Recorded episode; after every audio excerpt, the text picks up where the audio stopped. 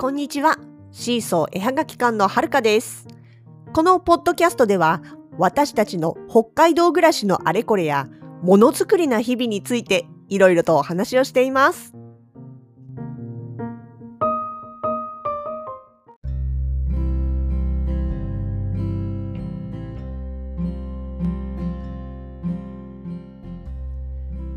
朝出かけた時に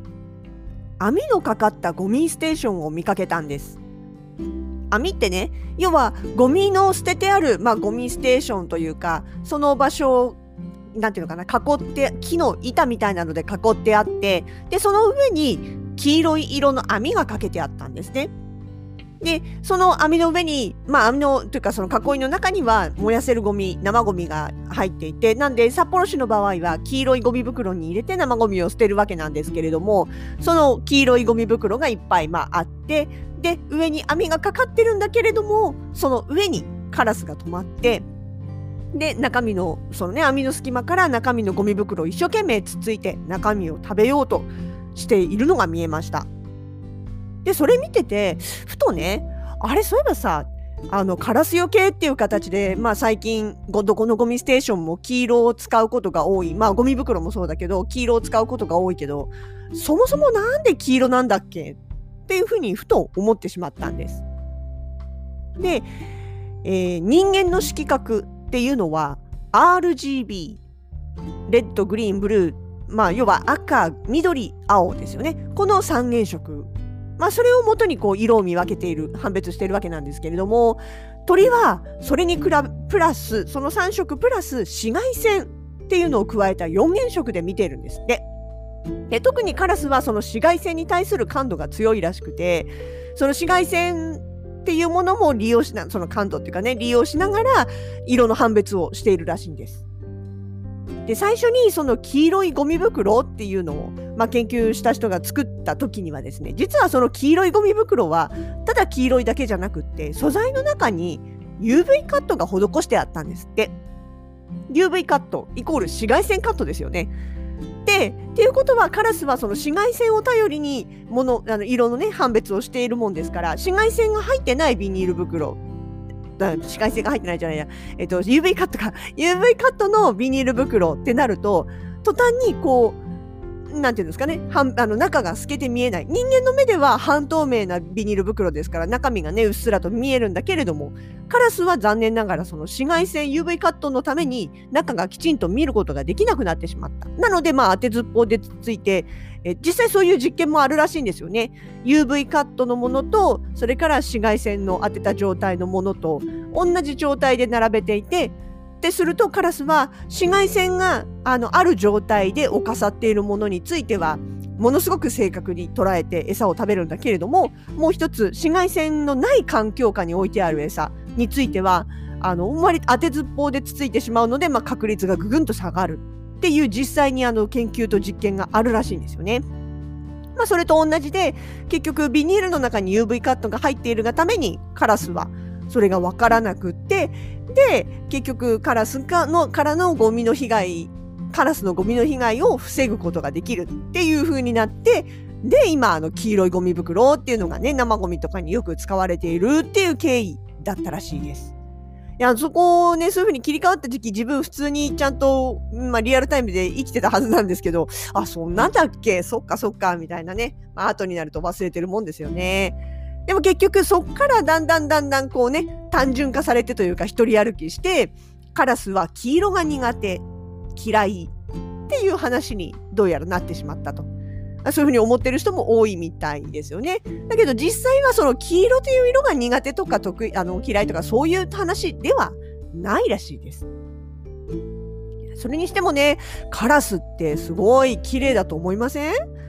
まあ、都会のねカラス特にあのなんていうの繁華街とかでゴミを漁ってる子たちっていうのは、まあ、結構争いがあったりもするせいなのか割とボロボロだったりとかねなんかあの羽ちょっと抜けて肩羽が短かったりとかあの尾羽とかがね結構ボロボロだったりっていうのはもちろんいるんですけれどもまあ逆に言えば田舎の方のカラスってほんと綺麗ですよね牧場にいる子とかまあ牧場じゃなくても畑とかにいる子とか見てもまあまあ黒くてツヤツヤして綺麗な大きな羽持ってるじゃないですか。まあ、鳥野生種で言えば鳥の中では中型種なのかなあの大きさだと。まあ、飼い鳥ペットの中で言えばねヨウムとかと同じ大型種になっちゃうんでしょうけどもまあまあなんていうか貫禄もありますしね堂々としてるというかね、うん、私は結構好きなんですよ。あの昔住んでた実家の団地っていうのは結構ねカラスが多かったんですよね。で朝あのカーテンを閉めていると窓のすぐ外からこうドシンドシンドンドンっていうこうなんかねちょっとリズミカルな音がするんです。でそれをカーテンの隙間からそーっと覗いてみると、まあ、要は窓の出窓の部分の手すりのところにカラスがいてでこう移動するたんびにあのなんていうのかな手すりに手すりの鉄に足が当たってコンコンコンコン音がしてるっていう感じで。だからね、カーテンの隙間から見るとね、ものすごく目の前にカラスがいるんですよ。で、カラスもガラス戸が閉まってる時は安全ということがちゃんと分かってるんですね。例えばそのゆっくりカーテンを開けて目があったとしても、そんなに慌てて逃げてはいかないんですよ。その辺もさすがだな、ちゃんと分かってるなっていう感じはしてましたね。とか、あと、その実家の目の前っていうのは、あの、高圧鉄塔が1個ね、立ってたんですよ。でーんと。で、その高圧鉄塔はもちろん鉄塔の根元の部分には立ち入り禁止の鉄条網がしてあって人が中には入れないようになってる。そうするとね、その鉄塔の途中にカラスが巣を作るわけですよね。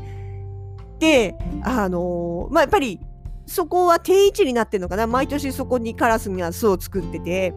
だから時期になってね子育てが始まるとその鉄塔の下の部分ってちょっと原っぱになってて子供たちの遊び場でもあったんですね。ただそこに近寄るとこう上から威嚇をされる。ガーガーって一回ね、確かね、しかもその巣から子供が落ちたことがあったんですよね。で、落ちた位置がその鉄条網の中だから、人は近づけないし、助けようもないし、まあまあ人が触ったらね、ダメですからね、あれなんだけど、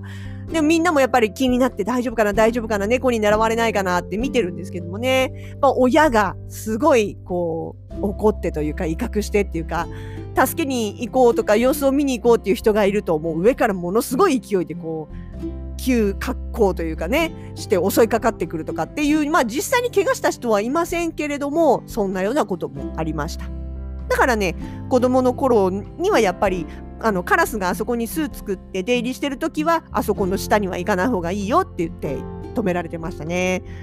うん、そういう時は確かにやっぱり怖いといえば怖いんだけれどもまあでも実際の被害に遭ったことないんでね、そこまでこう嫌な感じはしてないというか。で、そう、カラスが多かったっていうあれで、実は小学校のお友達が、あの、うちの団地のすぐ近くに一戸建てに住んでたんですよね。で、そしたら、ある時その友達が、肩にカラス乗せて歩いてたんですよ。えー、と思ってどうしたの？って聞いたらなんかどうやらねカラスが怪我したかなんかでその子のお家の庭に落ちてたんですって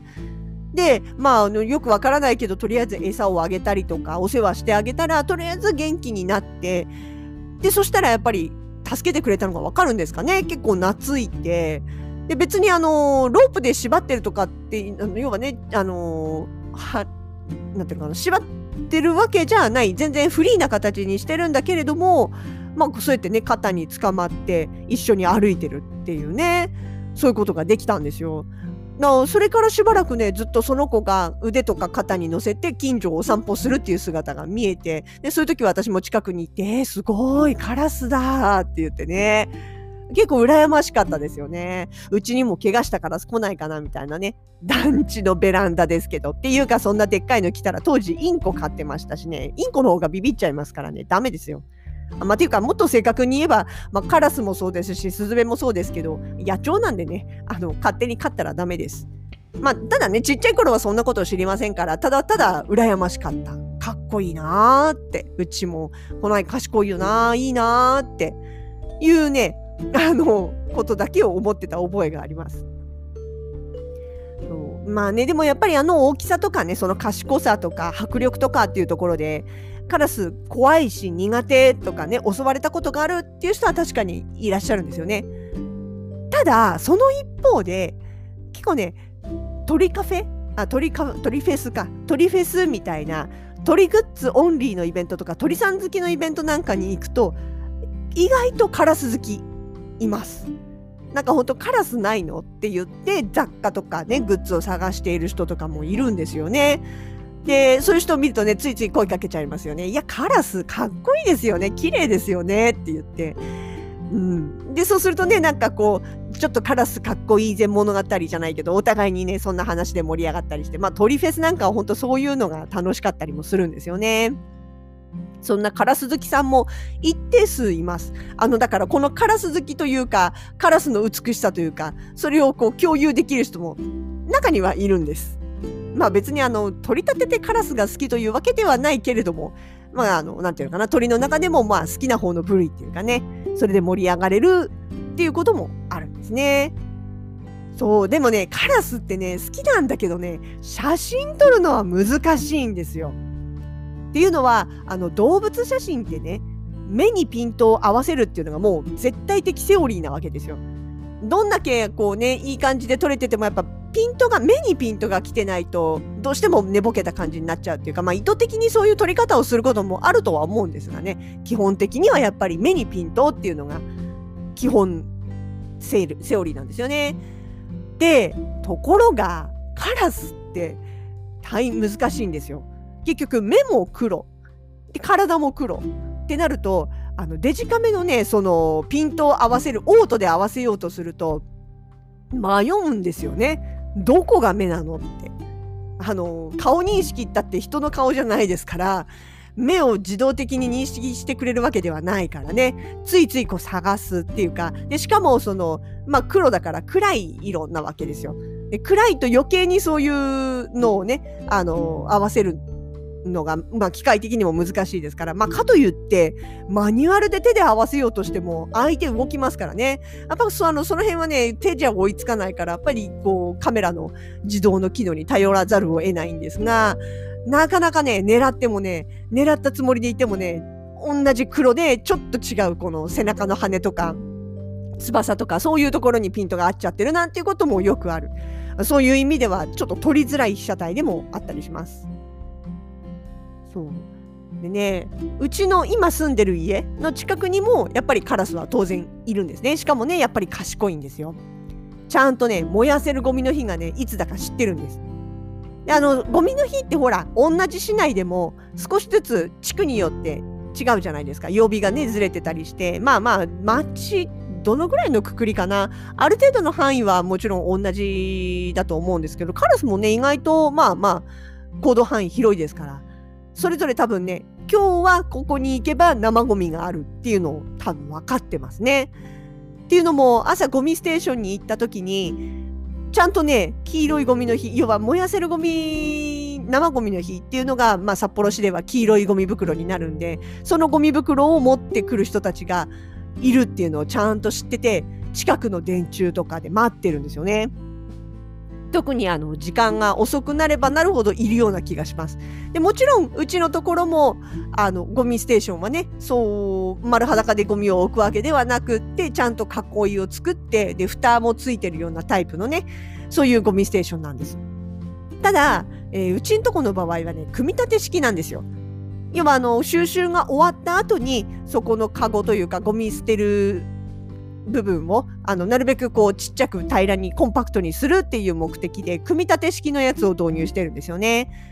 なので逆に言えばまああのいい加減な組み方をしてしまうと結構隙間だらけなんです。でしかも坂道の途中にあるもんですからね地面もこう斜めなんですよ。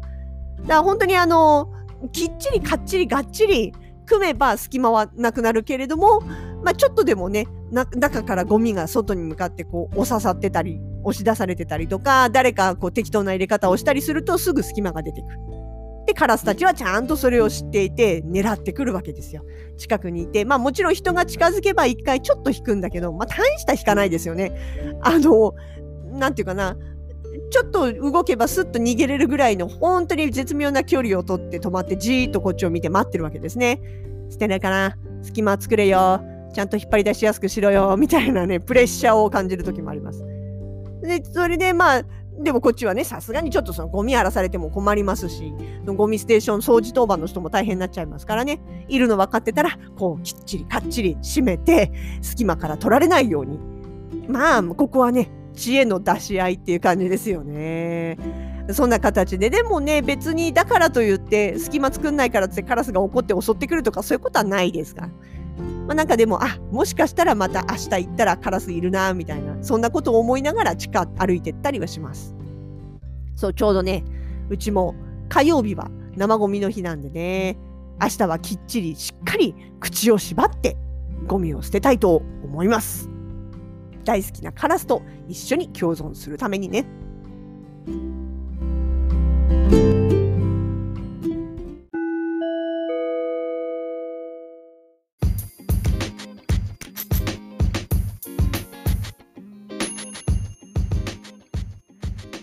ソ絵はがき館直近のイベント出店情報です。5月27日木曜日から6月の2日水曜日まで